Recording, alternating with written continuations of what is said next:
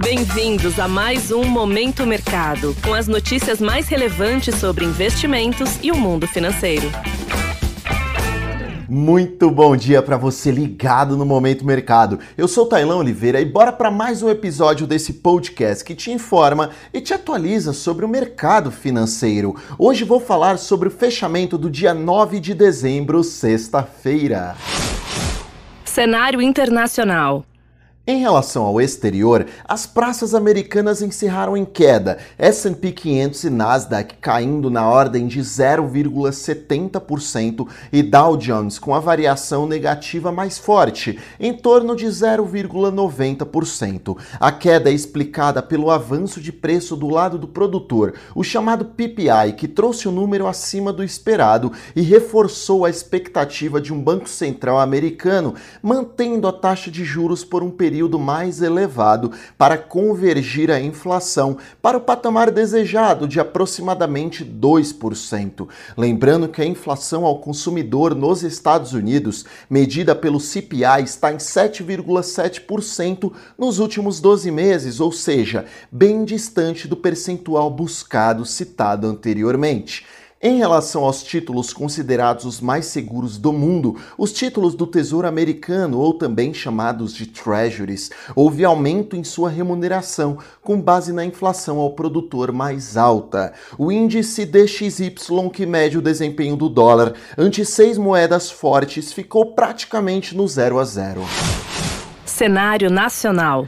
A respeito do ambiente local, o dólar apresentou fortalecimento em relação ao real. Essa foi a dinâmica observada ao longo do dia e o mesmo foi observado ao longo da semana. No fim dos negócios, na sexta-feira, a cotação era de R$ 5,24. A liquidez foi reduzida em decorrência do jogo da seleção brasileira e um pouco antes da partida foi anunciado o novo ministro da Fazenda, Fernando Haddad, um nome que já estava sendo bastante bastante ventilado pelo mercado e logo não foi uma surpresa tão grande. Porém, de qualquer forma, os agentes esperavam um nome mais pró-mercado, o que não aconteceu, e logo tende a gerar uma maior aversão ao risco em razão do risco fiscal que precisa ser controlado.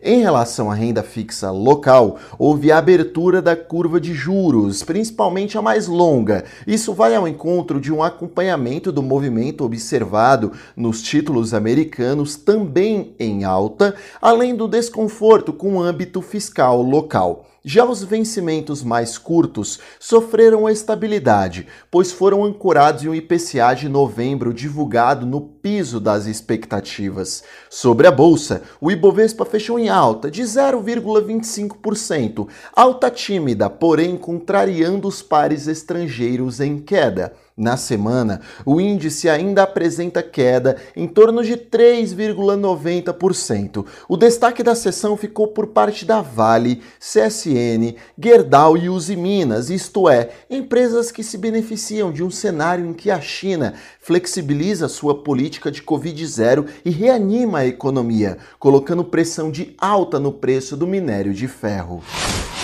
pontos de atenção. Olha só, em relação ao exterior, será divulgado o PIB do terceiro trimestre do Reino Unido e outros diversos dados econômicos da região. Em cenário local, será divulgado o Boletim Focus, com as principais projeções do mercado. Sobre o fechamento das bolsas asiáticas, o movimento foi de baixa. Europa, até este momento, com os mercados ainda abertos, está em queda e os índices futuros de Nova York vão pelo mesmo caminho. Dessa forma, termino mais um momento Mercado. Desejo a você uma ótima semana. Fui! Você ouviu Momento Mercado com o Bradesco. Sua atualização diária sobre cenário e investimentos.